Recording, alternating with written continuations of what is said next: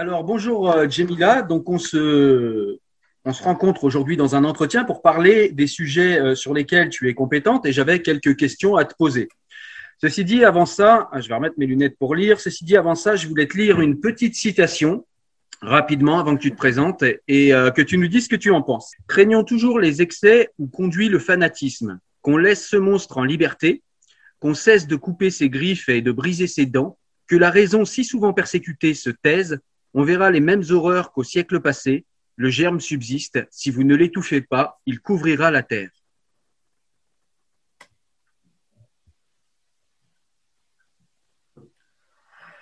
Euh, quoi, une réaction par rapport à cette ouais, euh, ce que tu en penses. Évidemment, euh, évidemment, Voltaire parle du fanatisme, mais du coup, comment tu envisages eh bien les, tentatives du, du fanatisme de couvrir le monde, comme jadis il l'a fait via d'autres religions, via d'autres vecteurs?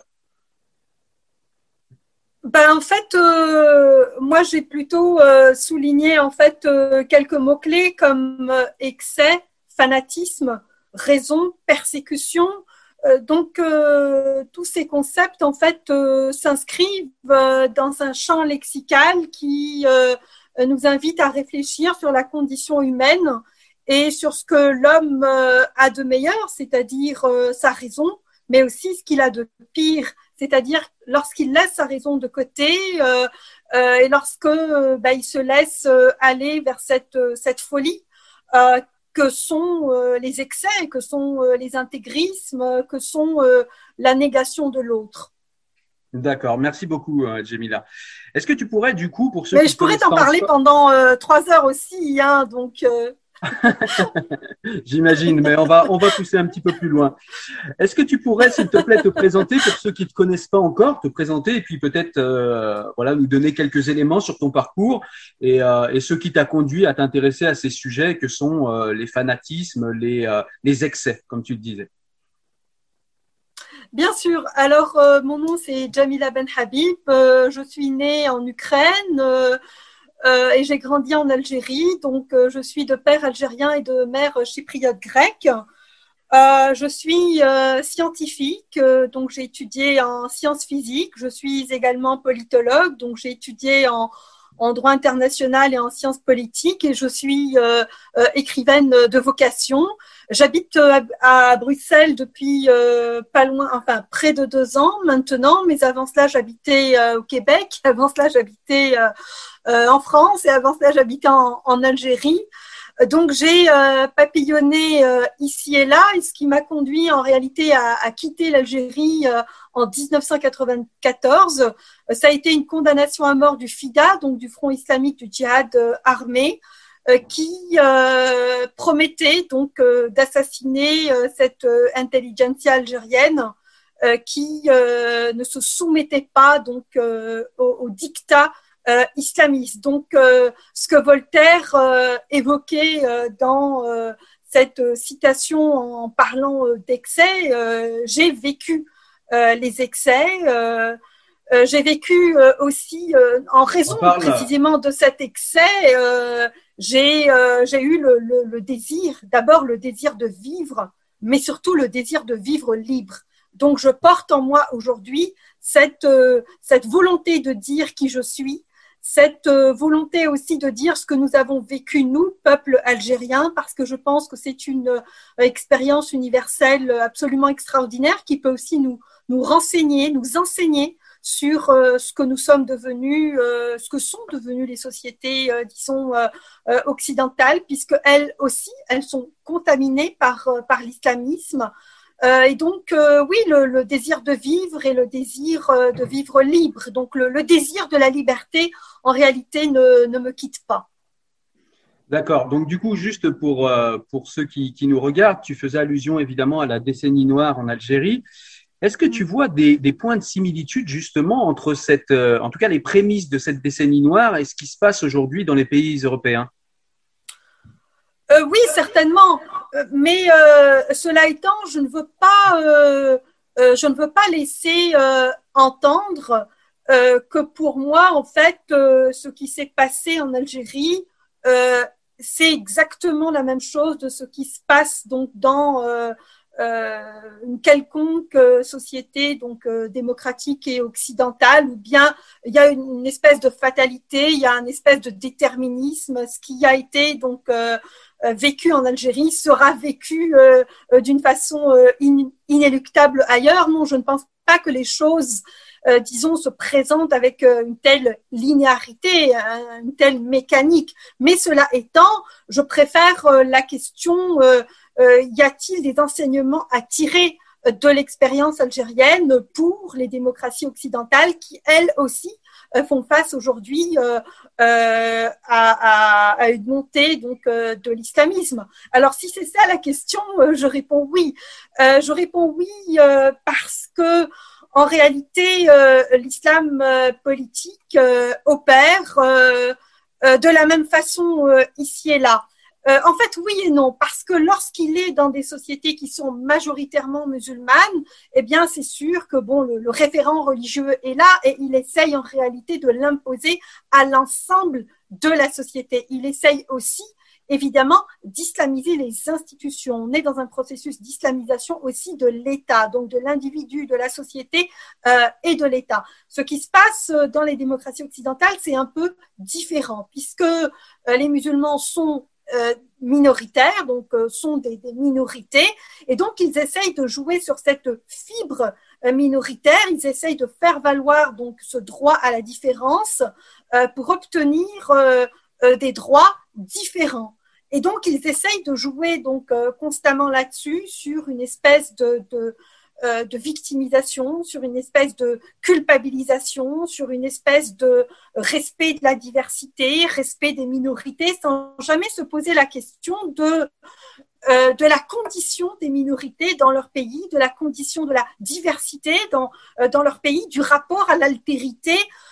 donc voilà, j'ai vu en réalité euh, l'islam politique s'installer euh, dans mon pays d'origine, c'est-à-dire une société majoritairement musulmane, comme je l'ai vu aussi gagner du terrain dans les démocraties occidentales. Et je dois dire que euh, ce qui me fait beaucoup réfléchir, c'est que l'islamisme, vous savez, en réalité, il est comme un poisson dans l'eau. Qu'il soit majoritaire ou qu'il soit minoritaire, il trouve toujours le moyen de s'adapter à l'environnement institutionnel. Il, il, trouve toujours euh, les failles par lesquelles, euh, euh, disons, il peut s'introduire, il peut s'imposer, il peut jouir précisément de cette, de cette position de, minoritaire. Donc, il y a en réalité des enseignements, des enseignements à tirer de part et d'autre, en fait, autant dans les démocraties dans lesquelles nous vivons actuellement, mais aussi autant dans les pays musulmans eux-mêmes. Je ne sais pas si ça répond un petit peu à ta question, si je suis à côté de la plaque. C'est parfait, c'est parfait. Tu as posé la, la, bonne question et tu as répondu parfaitement. Est-ce que tu pourrais juste nous définir, euh, si c'est possible, euh, nous définir à, peu près ce qu'est l'islamisme? Parce qu'entre ceux qui voient des islamistes partout et ceux qui n'en voient nulle part, eh bien, c'est c'est euh, un mot qui fait polémique et qu'on a toujours un petit peu du mal à situer. Bien sûr. Alors, euh, pour moi, l'islamiste est, euh, un, musulman qui, euh, qui, qui, ne peut concevoir la vie et l'État qu'à travers l'islam et que dans l'islam. C'est-à-dire que l'individu est musulman, l'environnement est musulman, mais l'État aussi est musulman. Donc, en réalité, sa militance consiste à islamiser et son environnement immédiat et sa société et les institutions de l'État. Donc il y a tout un travail de militance, il y a un travail idéologique, il y a un travail politique, mais il y a aussi un travail évidemment juridique puisqu'on parle euh, d'une ossature euh, euh, judiciaire qui est islamique, donc on parle de lois qui sont islamiques. et donc pour moi, l'islamisme euh, c'est cela, ça s'inscrit donc dans une dynamique euh, qui est politique, qui est idéologique, qui est juridique pour faire en tout cas de l'individu eh bien euh, un être totalement aliéné à une conception politisée et idéologisée de l'islam. Contrairement évidemment à un musulman qui est lui croyant, mais qui ne fait pas de son de sa conviction, qui ne fait pas de sa spiritualité donc euh, un quelconque agenda politique, qui ne fait pas de, de militance, qui cultive son jardin dans le respect des autres, dans le respect de lui-même, qui est aussi capable de s'imaginer que l'État qu'il peut y avoir une séparation entre le, politique et le religieux, qui peut accepter que l'État puisse échapper euh, à tout ressort religieux et tout ressort, en l'occurrence ici, donc euh, euh, islamique.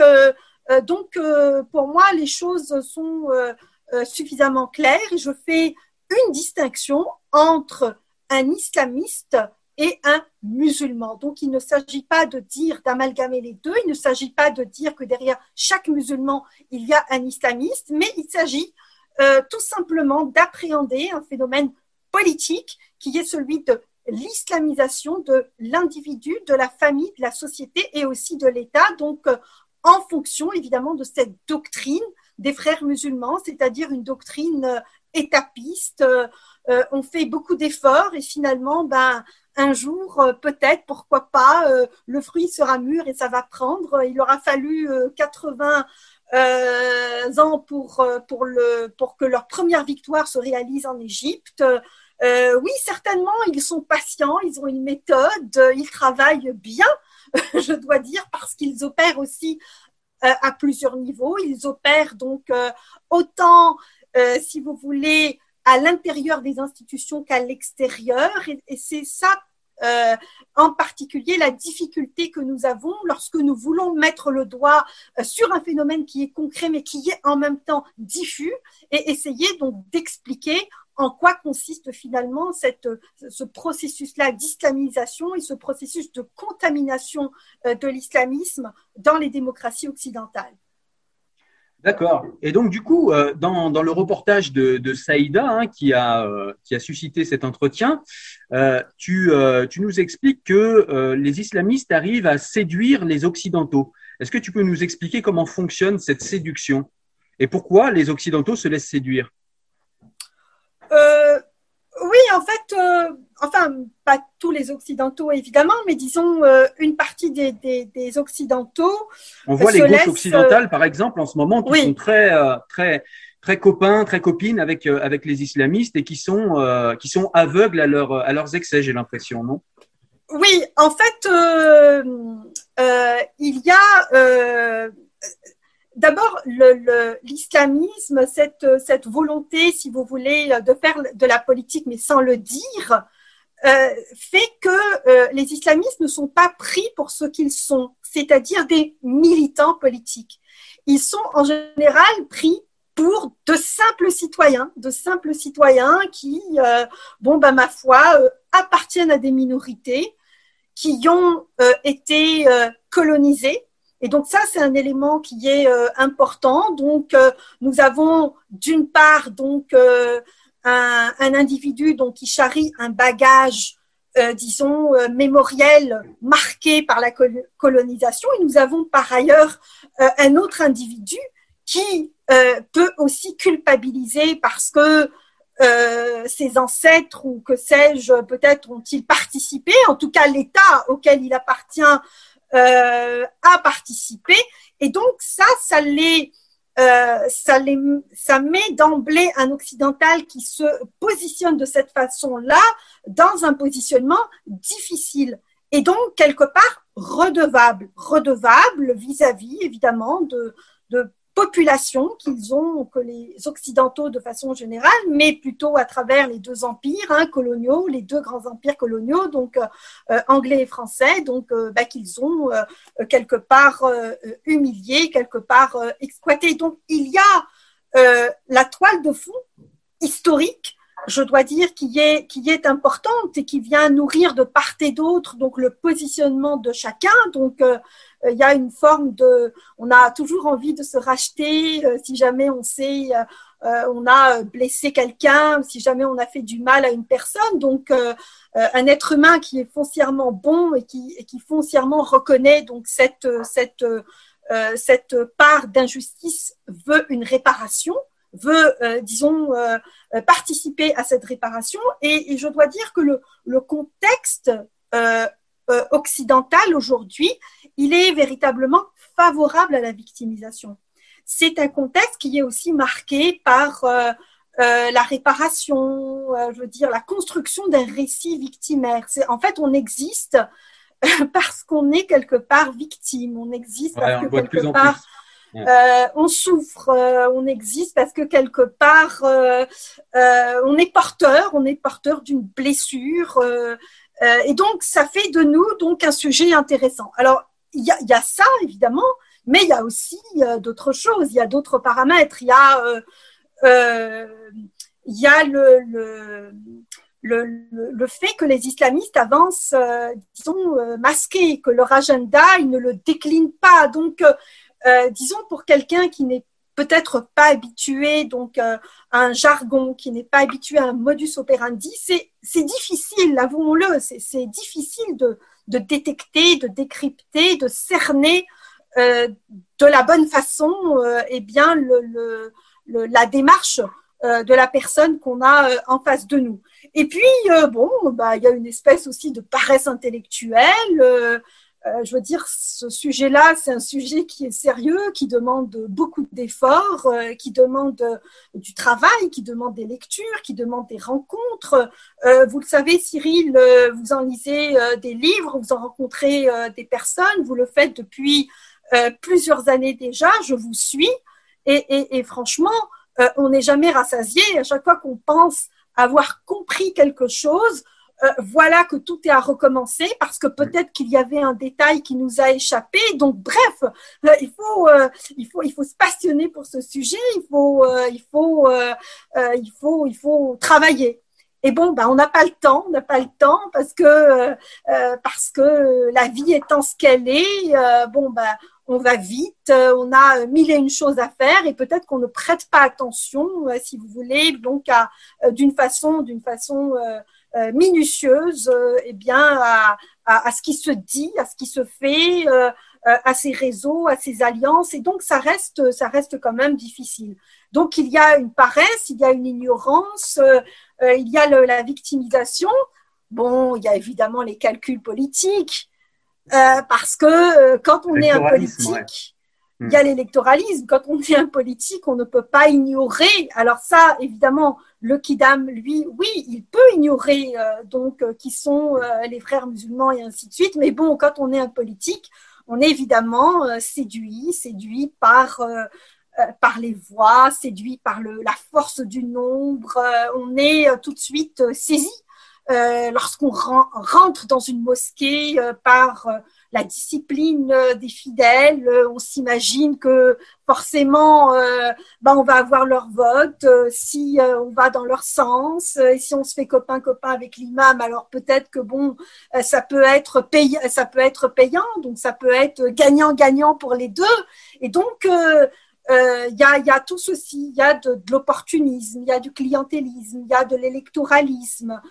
Et puis bon, il y a aussi une partie, une partie de la gauche euh, qui est euh, idéologiquement acquise aux thèses de l'islamisme, qui considère que, ben, ma foi, l'islamisme, c'est un mouvement révolutionnaire euh, à partir donc de 79, c'est-à-dire à partir de la révolution islamique iranienne, et que ma foi, c'est un mouvement qui fait l'histoire et donc il mérite le soutien d'une partie de la gauche. Donc, voyez-vous, je ne veux pas simplifier le, le, le pourquoi de nos hésitations, parce que chacun de nous, en réalité, s'inscrit dans une démarche particulière. Donc, il y a, pour moi, une panoplie de, de positions et euh, euh, il ne s'agit pas de, euh, de, confondre en fait les positions de chacun, mais euh, il s'agit de dire voilà, moi je pense que bon, bah, cette personne, donc peut-être il lui faudra un peu plus de lecture pour comprendre. Peut-être que des fois, vous savez, à travers un simple récit, on peut aussi on peut aussi expliquer, expliquer des choses simples, parce que ultimement, l'islamisme, par exemple, s'agissant des femmes, eh bien, c'est un combat du corps à corps. Je veux dire, euh, une femme euh, euh, qui a, qui est née dans un pays musulman, qui a grandi, elle pourra très très facilement vous expliquer ce qu'est l'islamisme à travers son corps, à travers les relations qu'elle a eues dans sa famille, à travers les relations qu'elle a eues avec son époux. bref, je veux dire d'une façon très simple, parce que évidemment, moi j'ai je, j'ai pris la problématique d'une façon abstraite, mais cette problématique est aussi très concrète parce que elle elle cabosse la vie de, de, milliers, voire de millions de gens à travers le monde. Et donc, c'est pour ça que euh, on est préoccupé par cette problématique, parce que, en définitive, ce sont des populations qui sont mises en danger en raison précisément de cette instrumentalisation de l'islam. D'accord. Merci pour cette réponse euh, super riche. Merci beaucoup. Euh, dans, le, dans le documentaire, tu nous dis à, un moment que les frères musulmans, donc qui, euh, qui sont ce réseau d'islamistes qui ont un agenda bien défini, quant à eux, euh, tu nous parles de la manne financière des pétromonarchies qu'ils ont. C'est quelque chose qu'on entend régulièrement, c'est aujourd'hui bien documenté, on a pas mal de livres sur le sujet on ne peut pas, on ne peut pas se dire aujourd'hui que les responsables politiques ignorent cela. C'est juste pas possible. Comme tu le disais tout à l'heure, le kidam de tous les jours, lui, il sait pas. Par contre, le politique, lui, il sait. Comment tu expliques qu'il n'y a pas d'action là-dessus ou si peu euh, Nous, on a vu Emmanuel Macron agir timidement euh, récemment, mais ça fait euh, ça fait 40 ans que personne ne fait rien dans notre pays et on voit que les réactions sont quand même très timides. Oui, alors ça aussi, ça fait partie du problème parce que à partir euh, donc de, de, 45, c'est-à-dire euh, à la sortie donc euh, de la deuxième guerre, il y a un pacte entre l'Arabie saoudite et les États-Unis d'Amérique. L'Arabie saoudite va prendre de plus en plus de place et si bien qu'elle va mettre en difficulté des pays qui autrefois donc étaient porteurs, euh, disons, d'un projet euh, aux antipodes, en tout cas, du wahhabisme. Et je pense que l'une des locomotives, en tout cas, de, ce, de, ce, de cette volonté de se moderniser, le nationalisme, l'arabisme et tout ça, bon, ça a été l'Égypte. Et donc, ça a été, ça a été le, premier pays qui a été ciblé par le wahhabisme. Et donc, si vous voulez, par la suite, ça va être difficile euh, à partir donc des années 80. Donc euh, euh, non seulement l'Arabie Saoudite donc gagne de plus en plus de terrain, mais en plus nous avons donc la naissance donc de cette de cette république donc islamique iranienne qui va elle aussi donc venir contaminer donc le monde, mais plus particulièrement le monde musulman donc de ces thèses islamistes donc version chiite. Euh, donc, ça va devenir de plus en plus euh, difficile. Alors après, euh, on peut continuer, on peut continuer parce que d'autres acteurs étatiques vont apparaître. les Émirats, par exemple, le Qatar, on voit également, disons, tout le dynamisme diplomatique d'un tout petit pays comme le Qatar. Mais à partir des années 2000, nous allons devoir vivre donc avec malheureusement euh, l'Arabie saoudite, l'Iran, le Qatar, euh, euh, les Émirats, mais aussi la Turquie qui prend donc une direction, disons, fortement islamisée avec Erdogan. bref, nous avons une constellation donc islamiste qui va venir malheureusement donc eh bien euh, disons, euh, offrir euh, une perspective différente, une perspective anti-humaniste eh bien, à ces populations donc musulmanes. Donc, la fenêtre de la modernité va peu à peu se refermer malheureusement sur ces populations. Alors maintenant, c'est intéressant de, de, de voir que à chaque moment, évidemment, euh, plus ces pays prennent de l'importance et plus ces pays sont encouragés euh, par, euh, par des alliés. Donc les alliés sont évidemment les États-Unis, mais pas seulement. Je veux dire la France, l'Angleterre, l'Europe, je veux dire, n'ont cessé de soutenir et d'entretenir des relations, disons, privilégiées avec leurs partenaires enfin musulmans que moi je qualifie donc d'islamistes. Donc il y a cette, contradiction, cette contradiction de départ à partir de 1947 qui va venir marquer les relations internationales. Aujourd'hui, le monde essaye de changer parce que on a compris à partir du moins du, du 11 septembre 2001 que cette proximité entre les États-Unis d'Amérique et l'Arabie saoudite n'était plus viable. Et donc, euh, c'est pas tout à fait juste de dire il euh, n'y a rien qui a été fait, euh, c'est euh, la, la, continuité depuis 1945, parce que si on étudie évidemment encore une fois d'une façon très minutieuse et qu'on rentre un petit peu dans les détails, eh bien on va se, se, on va on va réaliser rapidement que oui, qu'il y a des gestes, qu'il y a des gestes qui sont posés, y compris par les États-Unis, et notamment en termes euh, en termes euh, énergétiques, parce que le, la clé, l'une des clés, évidemment, elle est là. Donc, euh, c'est toute la question de l'indépendance énergétique des, États-Unis, mais vis-à-vis de l'Arabie saoudite. Et donc, c'est cette volonté d'indépendance des États-Unis qui va faire que les États-Unis vont développer les gaz de schiste à partir de 2001. Donc, ils vont subventionner donc beaucoup de recherches pour le, gaz de schiste, ce qui va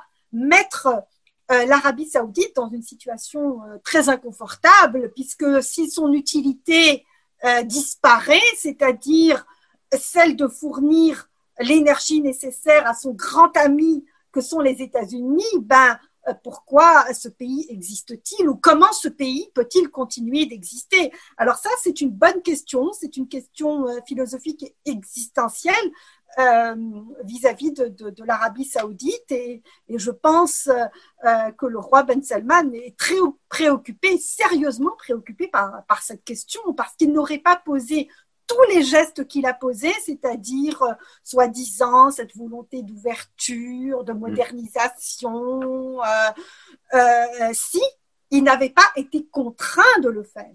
Et donc ça, mm. ça vous montre très bien que bah, il y a des choses qui bougent. Il y a des choses qui bougent dans l'ensemble des sociétés. Et je finirai juste là-dessus.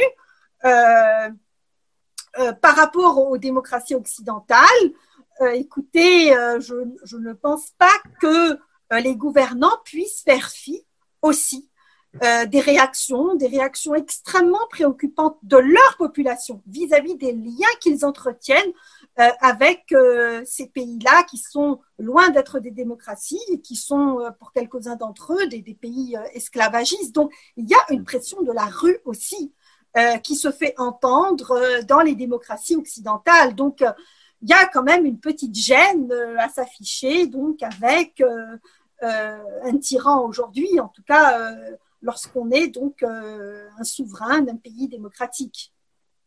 D'accord. J'aurais encore deux petites questions à te, à te poser avant qu'on arrive peut-être aux voies de, de, résolution et aux voies d'espoir. La première, c'est euh, la première de ces deux questions, c'est comment tu te positionnes toi par rapport à cette espèce de friction qu'il y a entre ceux qui sont les partisans d'un, on va dire d'un gouvernement neutre, comme c'est peut-être plus le cas chez vous en Belgique, et puis d'un gouvernement qui repousse la religion dans le privé d'une manière plus ou moins violente, comme euh, euh, c'est plutôt le cas de la société française. C'est-à-dire comment tu te positionnes par rapport euh, à la friction qu'il y a entre les sociétés multiculturalistes et les sociétés je devrais dire la société, puisqu'il n'y en a pas beaucoup, mais la société universaliste à la française. On voit qu'il y a un point de friction, c'est-à-dire qu'en gros, on a les sociétés multiculturelles qui disent, effectivement, il y a l'islamisme, donc elle ne nie pas, effectivement, il faut condamner l'extrémisme, etc. Ceci dit, certains musulmans réclament des droits différenciés, laissons-leur ces droits et laissons-les laissons -les vivre en communauté. Ceci a beaucoup de mal à passer euh, en France à cause de l'histoire qui est la sienne, parce qu'en France, eh bien, mis à part la communauté nationale française, on a du mal à imaginer autre chose. Ce qui fait qu'on a du mal à avoir des droits différenciés à cause de l'universalisme français. On a du mal à comprendre que certaines populations aient des droits qui soient différents euh, des autres euh, des autres concitoyens parce qu'ils auraient une culture ou quelque chose de différent de, des autres concitoyens. Comment tu te positionnes par rapport à ces deux modèles-là? Est-ce qu'il y en a un qui te paraît plus pertinent que l'autre? Est-ce que les deux te paraissent légitimes? Euh, Voilà, qu'est-ce, que, qu'est-ce qui te paraît le, mieux? Bah, En fait, je vais partir avec la boussole qui est la mienne, c'est-à-dire la Déclaration des droits de l'homme de 1948 euh, qui a été euh, ratifié donc euh, par la plupart des États. bon, même si l'Arabie Saoudite au départ, bon, et de, toute façon, même maintenant, je veux dire, l'Arabie Saoudite euh, je pense qu'elle euh, s'est abstenue euh, en raison de la condition donc réservée aux femmes. Ce qui l'a contrarié, c'était l'égalité entre les femmes et les hommes. Mais mais mais, mais pas seulement, hein, pas seulement l'Arabie Saoudite. Je veux pas non plus faire une fixette là-dessus. donc nous avons à l'échelle internationale un outil un outil euh, qui a été euh, ratifié par euh, pratiquement toutes les démocraties occidentales. Et ça, c'est bien important. Ça veut dire qu'il y a un dénominateur commun. Ce que nous dit cette déclaration universelle donc des droits de l'homme, c'est que les droits de l'homme sont universels. Elle nous le dit. et donc que ces droits de l'homme qui sont reconnus ne peuvent pas être modulés en fonction de paramètres euh, culturel euh, ou religieux ou de la tradition. Ça, c'est véritablement l'esprit de euh, la Déclaration des droits de l'homme de 1948. Et donc, c'est bien important de se rappeler cette déclaration et surtout de se rendre compte qu'il y a un consensus à l'échelle internationale. En tout cas, qu'il y avait un consensus à l'échelle internationale en 48. Le consensus n'a pas volé en éclats puisque la, la référence, disons, internationale continue d'exister.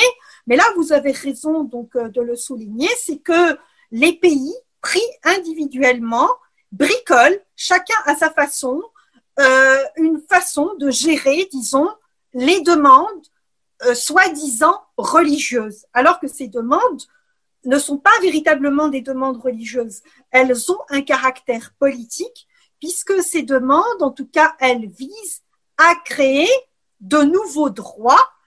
Elles visent à pervertir la liberté de religion. Elles visent à nous dire que la liberté de religion, c'est un droit de religion et que, ultimement, ce droit de religion est aussi un droit à la reconnaissance de l'intégrisme religieux. Donc voilà la mécanique. La mécanique, elle est là elle est claire. Et donc, en fonction des pays, euh, il cessait, mais il cessait dans tous les pays, y compris en France. Je veux dire, euh, même euh, si, comme vous dites, tout est bétonné, la Constitution, machin, la laïcité, l'universalisme, machin, mais on voit bien que même en France, ils essaient, ils essaient donc de faire pression de différentes façons. des fois par la politesse, mais par moments par la violence, pour essayer donc euh, d'obtenir d'obtenir des façons nouvelles, euh, disons, de faire reconnaître leurs leur, droits. En tout cas, et donc, ce qui manque en réalité à ces pays, c'est de considérer la chose d'une façon transnationale. C'est-à-dire que ces demandes, si on prend, euh, on prend par exemple, on prend le Canada, on prend euh, l'Angleterre, on prend les Pays-Bas, on prend la Belgique, bon, euh, on prend l'Allemagne. Bon, je commence à bien connaître ces pays-là pour y avoir séjourné, pour pour étudier d'une façon peut-être un peu précise et détaillée donc le sens des des demandes et comment comment comment ce qu'ils font finalement pour essayer de, sensibiliser donc l'opinion euh, à, leur demande. Et en fait, on, réalise que la mécanique est toujours la même. C'est-à-dire que quel que soit le pays, quel que soit l'environnement juridique et institutionnel du, euh, pays, eh bien, c'est toujours pareil. Là où il se heurte à un mur, euh, là, vous avez raison de le dire, c'est évidemment quand il y a une loi euh, commune. Quand il y a une loi commune, bah, à ce moment-là, il n'y a plus de questions. Je veux dire, c'est une loi commune qui s'applique à tous. Et donc là, c'est l'essence même de la République. C'est une loi qui est clairement euh, portée donc dans son universalité et qui est destinée à chacune et chacun de la même façon. Et donc, dans les pays donc euh, de culture euh, anglo-saxon, les choses se passent différemment puisque il y a une reconnaissance des communautés, contrairement à la France, contrairement à, d'autres pays. euh, dans euh, les pays anglo-saxons, donc il y a une reconnaissance des communautés. Les communautés essaient aussi d'obtenir donc des privilèges parce que ils font valoir donc euh, leur positionnement minoritaire ou ils font valoir donc un certain nombre de critères. Moi, ce que je vois en tout cas se, dessiner, c'est une pression permanente de ces lobbies politico-religieux. C'est-à-dire que euh, on se rend compte qu'ils sont là, que le travail a commencé, mais euh, le travail n'est jamais fini, puisque à une demande, il y a encore une autre demande. Euh, par exemple, je vais vous donner un exemple très concret pour que, pour vous, compreniez. Au, Québec, par exemple, nous avons, nous avons donc une loi qui s'appelle donc c'est une loi sur la laïcité de, l'État, donc qui a été donc euh, promulguée en, juin donc, de l'année 2019. Et cette, euh, cette loi donc, euh, stipule qu'un fonctionnaire, par exemple, ne peut pas donner des services à visage couvert. Alors, c'est parce que, en tout cas, dans un pays anglo-saxon, on peut travailler avec une burqa. En tout cas, il n'y a rien qui nous l'interdit. Et donc, on a été obligé si vous voulez, euh, au Québec, de euh, spécifier cette, euh, cette chose, de clarifier en tout cas cette chose et de dire que autant celui qui donne le service que l'usager, lorsqu'il se présente pour recevoir un service, donc dans un espace donc qui est un espace, appelons-le civique, eh bien, de part et d'autre, il faut que les gens bah, puissent se voir, il faut que les gens puissent se faire des coucous et, et, et se parler se parler dans les meilleures dispositions, donc à visage découvert. Et donc, même cette disposition-là, aujourd'hui, elle est remise en cause par des groupes de pression qui n'acceptent pas qu'on puisse contraindre d'une quelconque façon leur liberté de religion. Et donc, c'est pour ça que je vous dis, ce qu'ils cherchent à obtenir, c'est un droit à l'intégrisme religieux. Nous avons aujourd'hui au Québec de la difficulté y compris à défendre le principe que donner et recevoir un service, ça doit se faire à visage découvert. Donc ça, ça vous dit que ces gens sont dans l'excès. Pour revenir à votre première citation de, de, Voltaire, euh, et donc finalement, la bonne question, la question philosophique s'agit de euh, qu'il s'agit de se poser, c'est qu'est-ce qu'on fait lorsqu'on a des demandes excessives?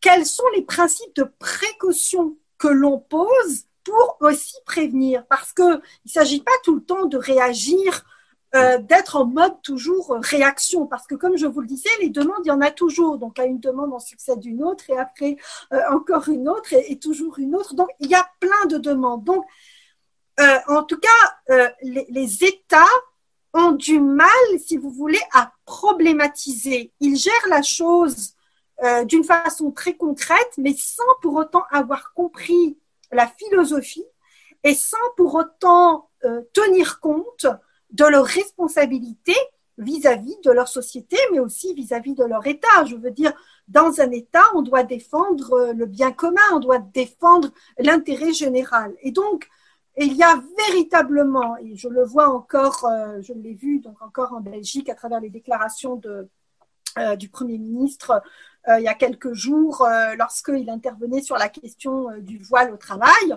Il y a, y, a, y a simplement une volonté de régler un de régler d'une façon concrète un problème concret. Mais ces, problèmes, ce ne sont pas que des problèmes, ce sont des problématiques. Ce sont des problématiques qui ne concernent pas seulement ceux qui les demandent, mais qui nous concernent tous parce que ça remet en cause des principes fondamentaux de nos démocraties. Et donc, c'est ça, si vous voulez, euh, qu'il s'agit donc euh, d'expliquer, parce que les choses, c'est vrai, ne sont pas toujours euh, évidentes, mais pour répondre d'une façon donc euh, euh, très claire donc à votre question qui était pertinente, c'est que moi, je crois en l'universalité des droits humains. Ce n'est pas parce que je suis née quelque part, ce n'est pas parce que j'ai grandi quelque part que intellectuellement je suis inférieur à vous, que culturellement je suis inférieur à vous. Bien au contraire, parce que moi, je sais ce qu'est la privation de la liberté. Et donc, c'est pour ça que mon désir de liberté est, je vous le dis, presque insatiable. Et moi, je ferai tout pour défendre la liberté. Mais qui dit liberté ce n'est pas euh, une liberté qui est sans balise, parce que pour moi, la liberté, ça vient avec la responsabilité. La responsabilité, je l'exerce euh, à travers autrui, donc à travers, donc à l'égard de ma société, donc à l'égard du bien commun. Et donc, ce sont toutes ces questions qui sont essentielles qu'on peine aujourd'hui euh, à faire à faire valoir, parce que précisément ce que cherchent à faire les islamistes, c'est dépolitiser le débat, c'est dépolitiser les problèmes. C'est une demande, une petite demande comme ça de rien, c'est une simple demande, voilà, bah, c'est un foulard, euh, finalement, qu'est-ce que c'est, en quoi ça vous dérange, aujourd'hui il est rose, demain il est bleu, je veux dire, et on ne va pas au fond des choses. Et donc, moi, je suis pour l'universalité des droits humains, et moi, je considère que la séparation des pouvoirs politiques et des pouvoirs religieux. Alors, vous, pouvez pas, vous pouvez appeler ça comme vous voulez, la laïcité, neutralité, sécularisation.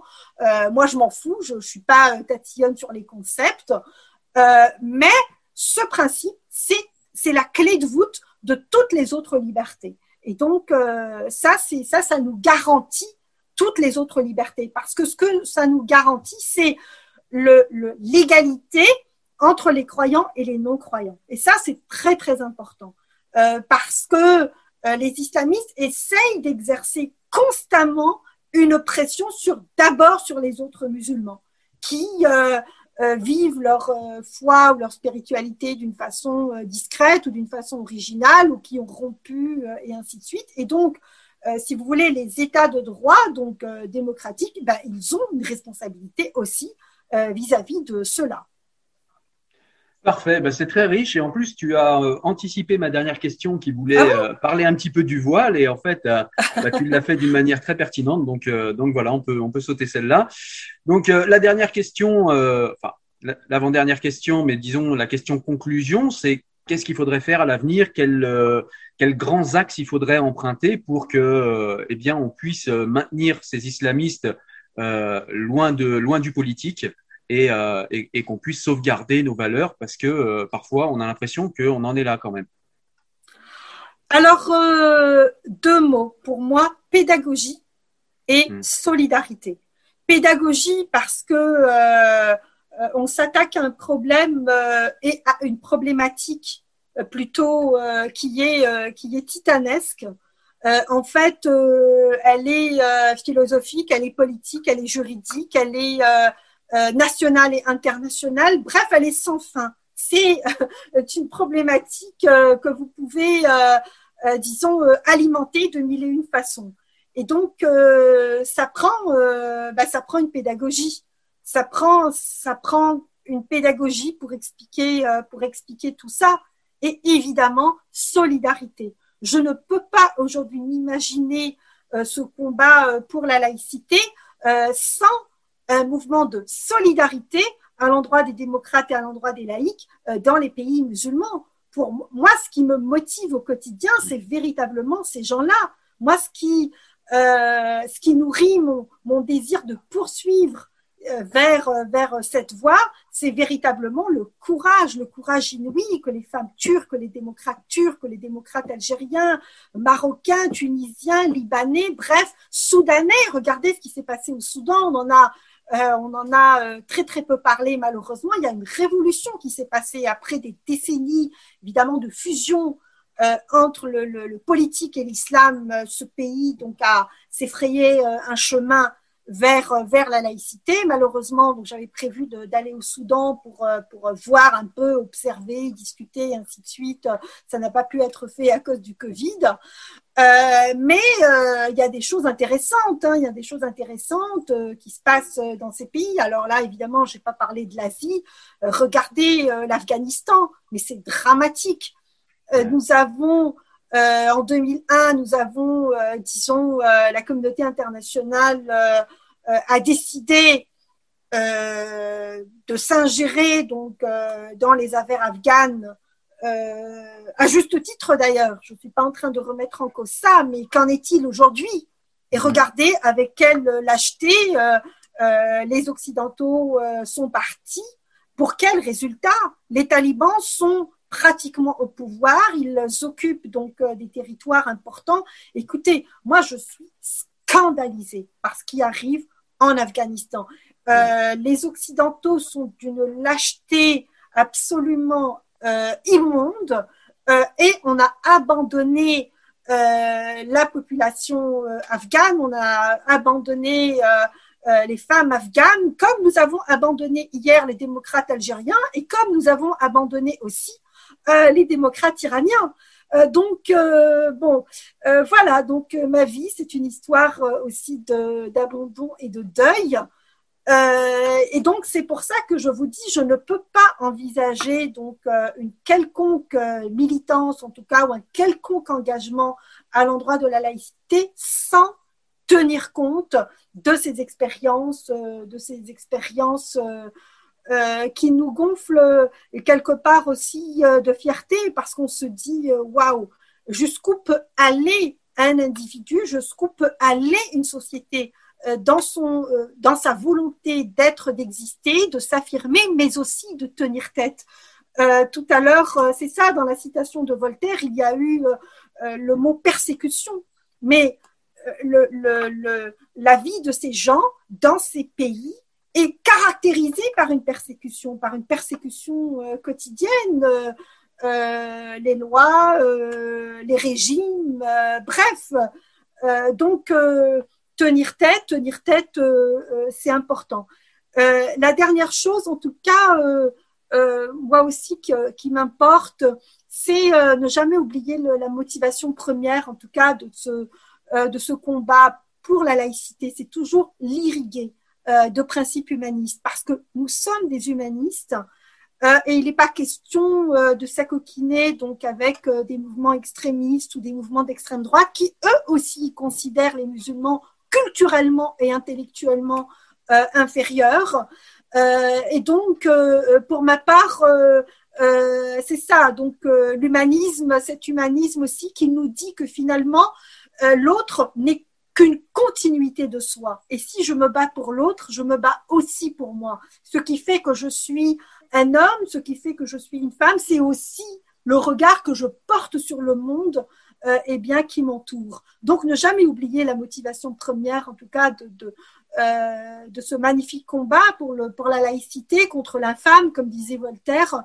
Euh, c'est notre envie, notre envie de faire société, notre envie de faire monde ensemble, quelles que soient nos appartenances culturelles et, philosophiques. Nous sommes capables d'être ensemble, de s'aimer, de discuter, de, de, partager, de partager un certain nombre de valeurs et, de principes. En tout cas, pour ma part, c'est de cette façon euh, que j'entrevois l'humanité.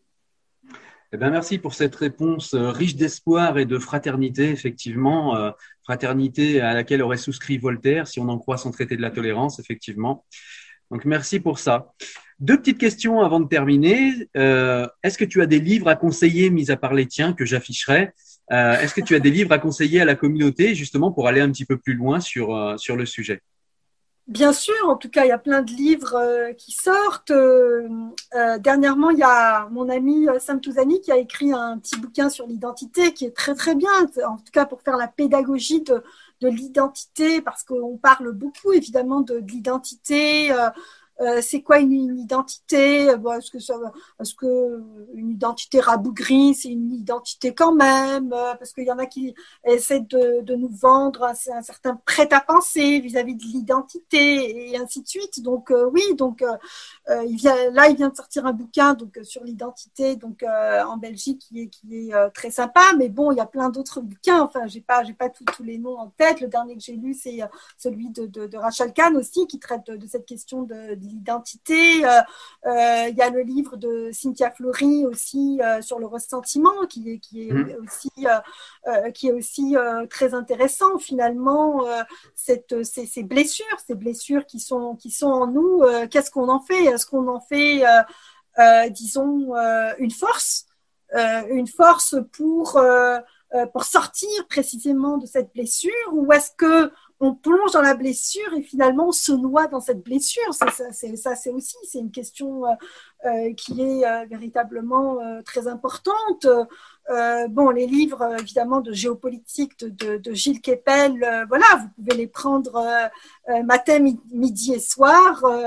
Euh, moi j'en mange à tous les repas. Euh, bon, voilà quoi. Enfin, je sais pas. Il faut, il faut se nourrir de, de mille et une choses. Je veux dire, il faut aller chercher euh, partout. Il faut s'aérer l'esprit, s'irriguer.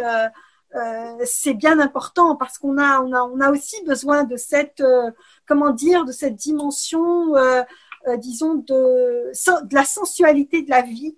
Euh, pour, ne jamais perdre le sens, en tout cas, euh, de la vie. Parce qu'en tout cas, si on, si on fait ce, si on mène ce combat-là, c'est parce que la vie mérite d'être vécue.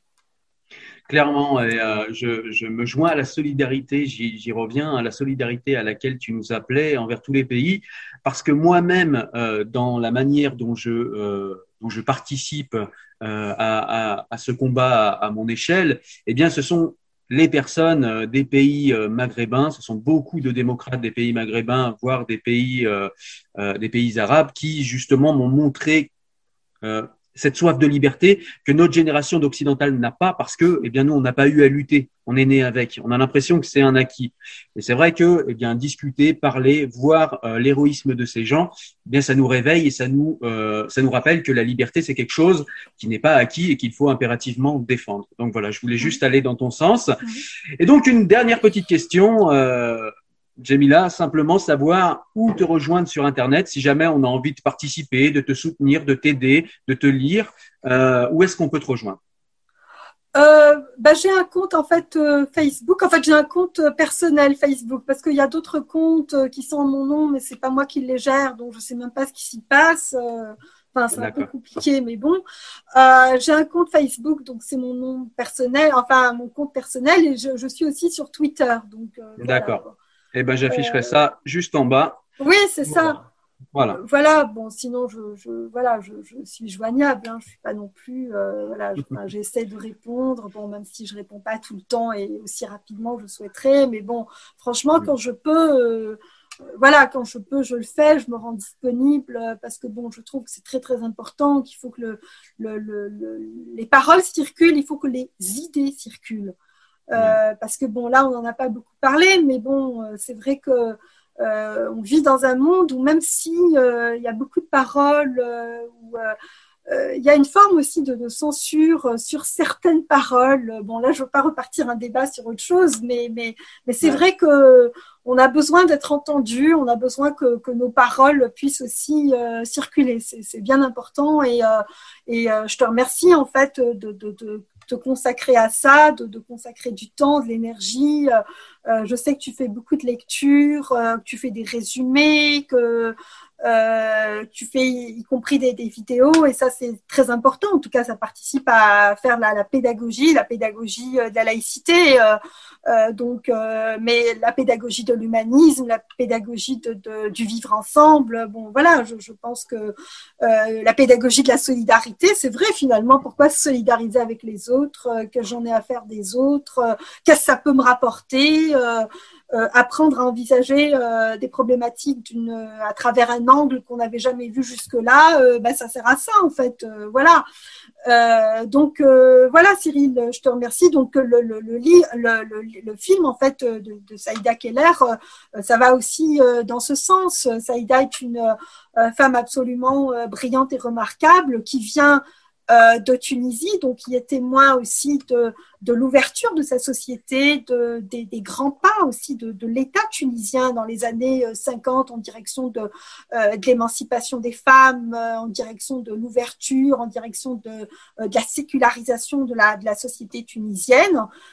et bon, bah, petit à petit, bon, bah, là, ça s'est euh, ça s'est refermé malheureusement ce, ce, ce, chapitre, ce chapitre donc euh, de, la, de, la, modernité euh, euh s'est malheureusement refermé, a été carrément remplacé par un autre chapitre à partir de 2011, c'est-à-dire lorsque Ben Ali donc est tombé, ceux qui ont perçu les dividendes extrêmement, disons rapidement et facilement, euh, bah, ce sont les, islamistes euh, qui sont au pouvoir et euh, dont la préoccupation première était de liquider l'héritage de, de Bourguiba et de la modernité tunisienne. Donc, ils se sont attaqués à l'État tunisien. Donc, c'est pour ça qu'aujourd'hui, l'État tunisien n'arrive même pas à faire face, par exemple, à, euh, au Covid. Euh, on voit euh, à quel point nos, nos, amis tunisiens souffrent l'état des hôpitaux. Et donc, vous voyez, ils ont indisposé le pays. Donc, ils ont été, soi-disant, ils se sont portés, soi-disant, les sauveurs du pays, sauver le pays. Ben, on, on voit ce que c'est. les islamistes au pouvoir ou les islamistes pas très loin du pouvoir, en réalité, ben voilà ce que ça donne. Ça donne un système éducatif euh, qui est à terre, un système de santé qui est à terre, des institutions de l'État euh, corrompues et, et, des crises euh, politiques euh, euh, constamment considérables à n'en plus finir et une instabilité sociale, économique sur tous les plans. donc voilà, c'est pour ça aussi que, que euh, qu'il faut faire euh, la pédagogie, donc expliquer, expliquer qu'est-ce qui se passe dans ce pays, pourquoi ça se passe de cette façon-là, pourquoi il y a une crise euh, sanitaire, pourquoi est-ce que ce pays n'arrive pas à, répondre à cette euh, crise sanitaire, qu'est-ce qui fait finalement? Ce sont des questions très simples et les explications, ben, il y en a, donc euh, ça prend de, la pédagogie donc pour, pour essayer donc d'expliquer évidemment euh, du mieux qu'on peut en fonction de notre bagage, euh, ce qui se passe euh, ici et là. Donc voilà, moi je m'attelle en tout cas à ça. Eh bien, merci beaucoup et merci pour tout ton travail et ton engagement dans nos sociétés, euh, Jamila Benhabib, parce que ça fait des années moi aussi que je te suis et tu fais un travail énorme avec un courage vraiment qui force le respect. Donc, merci pour tout ça. J'afficherai en fin de vidéo tous tes livres que je conseille, évidemment. Euh, que je conseille à chacun. Et je te renouvelle mes remerciements pour le temps que tu nous as consacré à faire de la pédagogie justement dans cette vidéo. Merci à toi. Merci beaucoup Cyril et on remerciera Saïda parce que c'est elle qui nous réunit, hein, toi Exactement, et moi. merci connaît... beaucoup Saïda. C'est vrai. tu as on, raison. Se connaît depuis, ouais, on se connaît depuis des années par, euh, par euh, vidéo interposée, ainsi de suite. Mais ouais. c'est Saïda qui nous a réunis aujourd'hui, comme quoi, euh, voilà, ouais. les, les, rencontres, euh, les productions, ce qu'on produit, en tout cas les idées circulent. donc aujourd'hui, c'est le film de Saïda qui nous réunit pour ouais. euh, parler donc euh, d'une problématique qui nous est euh, chère, qui est celle de l'émancipation, l'émancipation de, des peuples, où qu'ils soient, où qu'ils se trouvent. Merci, Merci Saïda. beaucoup. Merci, Merci Saïda aussi. Merci à toi.